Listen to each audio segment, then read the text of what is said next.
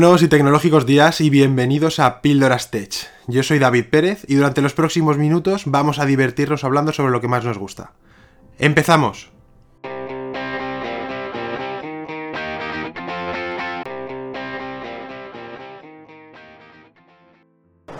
Nice, 15 seconds. Vehicle flight pressures. 10, 9, 8, 7, 6, 5, 4, 3, 2, 1, 0. Ignition, liftoff.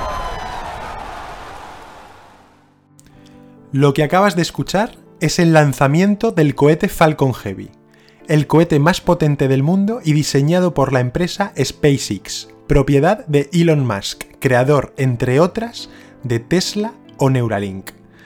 Es una nave creada por una empresa privada y no por una agencia espacial. Pero aquí volveremos luego, porque para llegar hasta este punto de la historia tenemos que entender de dónde venimos. La conquista y exploración del espacio tiene su origen en los años 60, cuando las dos potencias mundiales del momento, Estados Unidos y la Unión Soviética, luchaban por ganar la carrera espacial. La medalla de oro de la competición estaba en dar un pequeño paso para el hombre, pero un gran paso para la humanidad, llevándonos a pisar la Luna. Y aunque los soviéticos cogieron ventaja poniendo en órbita el Sputnik y lanzando el archiconocido perro Laika, fueron finalmente los americanos los que ganaron la competición. Esta guerra por la conquista del espacio no tenía un caro peaje en vidas humanas, como sí lo tenían las guerras terrestres, pero era tremendamente cara, económicamente hablando, por lo que decidieron que debían adoptar una actitud más colaborativa si querían seguir avanzando en la exploración del espacio exterior. Un ejemplo es la Estación Espacial Internacional, subvencionada por muchísimos países cada vez se requería de mucho más dinero que salía principalmente de los impuestos de los contribuyentes. Rusia colapsó su economía a final de los años 90 y se quedaba sin fondos para poder aportar, por lo que con el fin de no bajarse del barco, bueno, en este caso de la nave, lanzó una iniciativa que consistía en donar una de sus tres plazas en la estación internacional a un particular que aportara unos 20 millones de dólares. Y así fue como el magnate Denis Tito se convirtió en el primer ser humano en viajar al espacio únicamente por placer y previo pago, lo que se considera un turista. Han pasado más de 20 años desde entonces y hoy el turismo espacial se posiciona como uno de los negocios con mayor recorrido en un futuro cada vez más cercano, y está considerado como el siguiente paso en la carrera del ser humano hacia la conquista del espacio exterior.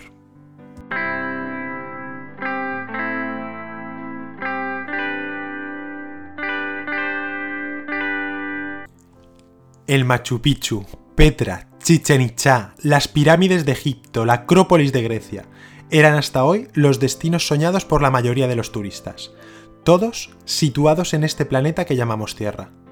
Seguramente toda una vida viajando no nos daría para poder visitar todas las maravillas que albergamos, pero el ser humano es curioso e insaciable, y ¿por qué no viajar fuera de él? A partir de este año 2021 vamos a tener otra alternativa para viajar, el turismo espacial. Para considerar que estamos haciendo turismo en el espacio, tenemos que encontrarnos a más de 100 kilómetros de altura de la Tierra, lo que se conoce como la frontera del espacio. El ser humano hasta el siglo XXI solo ha estado ahí para misiones gubernamentales, pero a principios del siglo XXI las iniciativas privadas están dando los primeros pasos en la fabricación de vehículos y alojamientos turísticos. SpaceX, la compañía de Elon Musk, tiene como aspiración final llevarnos a Marte, pero en el camino ya ha llegado a acuerdos con agencias de turismo espacial para comercializar viajes espaciales. En el camino hay varios competidores, la Blue Origin de Bezos de Amazon y Virgin Galactic, incluso la propia NASA, y es que estos desarrollos a la larga pueden ser muy lucrativos. Imagina, Año 2020 y muchos. Enciendo el ordenador y empiezo a buscar destino para mis vacaciones. Y pienso, este año ya me toca, me voy al espacio. Las alternativas son variadas. Hacer un vuelo suborbital, lo que está catalogado como el viaje de nivel básico. Se asciende unos 100 kilómetros hasta la frontera entre la Tierra y el espacio. Según la Federación Aeronáutica Internacional, una vez allí, sentiremos el efecto de la ausencia de gravedad. Se ve el contorno de la Tierra y el cielo se vuelve oscuro. Por supuesto, se pueden hacer fotos y vídeos antes de regresar. La empresa Virgin Galactic tiene un avión espacial que dice está muy cerca de hacerlo realidad. Durante los próximos meses se esperan que hagan su tercer vuelo de pruebas, que se tuvo que cancelar este diciembre de 2020 porque el computador central perdió la conexión con los motores, y tuvieron que dar media vuelta. Pese a este paso en falso, Virgin va en serio y ya tiene en su página web a la venta mil pasajes por valor de 250.000 dólares cada uno, por un asiento en esa nave, con una reserva de 1.000 euros reembolsables. La compañía ya ha vendido 750 billetes. El siguiente nivel sería la propuesta de Jeff Bezos con Blue Origin.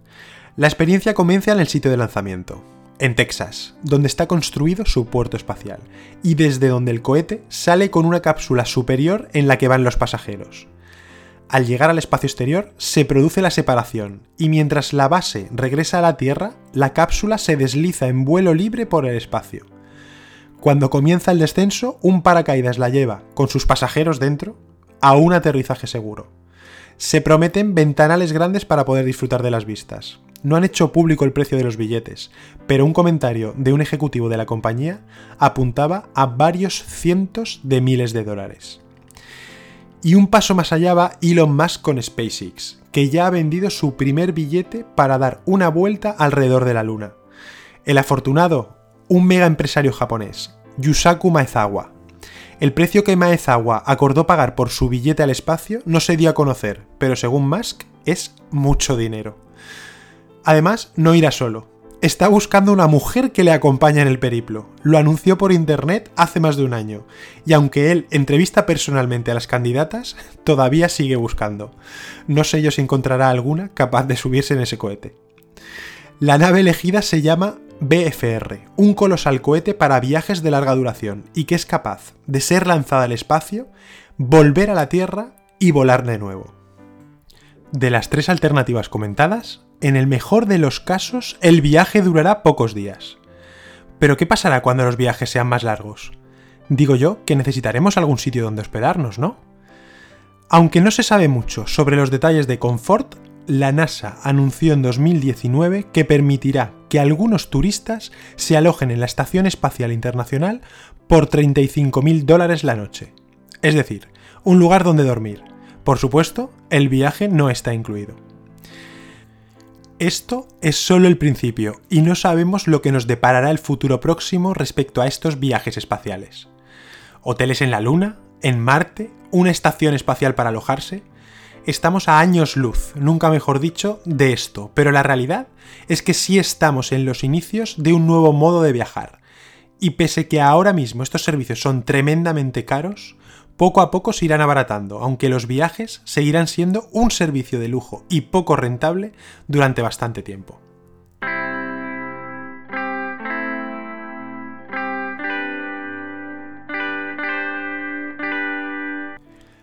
Además, tenemos que tener en cuenta otro detalle que no tiene menos importancia. Todos los astronautas que suben al espacio tienen que tener una preparación tanto técnica como física que puede durar años. Entonces, ¿qué pruebas tendrán que pasar los turistas espaciales? En la nave seguramente viajen un par de astronautas profesionales porque hace falta ciertos conocimientos ante cualquier incidente que pueda suceder porque no ve factible que personas que no tienen conocimientos previos en ninguna de estas materias, más allá de tener un fuerte interés en ir al espacio y la billetera llena para poder pagarlo, puedan prepararse en los tiempos que nos manejamos para tener las nociones necesarias. Entiendo que podrán, como mucho, resolver una urgencia a lo mejor un poco más complicada de las indicaciones que nos dan las azafatas y azafatos de los aviones, pero no mucho más allá de eso. Y en el entrenamiento físico, más de lo mismo, porque realmente no van a coger ni un autobús, ni un tren, ni un barco, ni tan siquiera un avión. Van a montar en un cohete espacial. Además hay que entender que cuando lleguen al espacio se van a encontrar con condiciones a las que no están para nada acostumbrados, como la exposición a la microgravedad, a la radiación, habrá que adaptarlos a nivel fisiológico a este nuevo entorno. En la preparación de los astronautas hay muchas pruebas de buceo, de hipoxia, entrar en cámaras hiperbáricas a diferentes presiones. De hecho, ahora sabemos que muchos astronautas tienen consecuencias cuando vuelven a la Tierra, además de necesitar un tiempo de readaptación y tienen riesgos de problemas cardíacos, de huesos, renales. Es cierto que estarán poco tiempo en el espacio, pero tendrán que estar preparados. Los muchos avances tecnológicos en este campo me hacen pensar que todos estos inconvenientes serán poco a poco mitigados por la tecnología, que cada vez estará disponible. Y que el futuro turista espacial solo tendrá que preocuparse de relajarse y disfrutar de unas maravillosas vistas. Todos estos avances e investigaciones que se realizan para hacer realidad el turismo espacial sirven y ayudan a seguir desarrollando tecnologías que cada vez más nos acercan a la exploración del espacio exterior, y que al desarrollarse con capitales privados hacen que de alguna forma reviva la carrera espacial del letargo en el que ha estado durante todo este tiempo.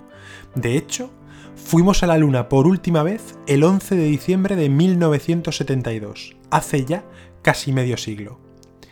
Si todo avanza como parece, durante esta década se iniciará un negocio que con el tiempo tendrá un peso relevante en la economía. ¿Te parece imposible? Te responderé con una frase de Elon Musk. Muchas cosas son improbables, solo algunas son imposibles.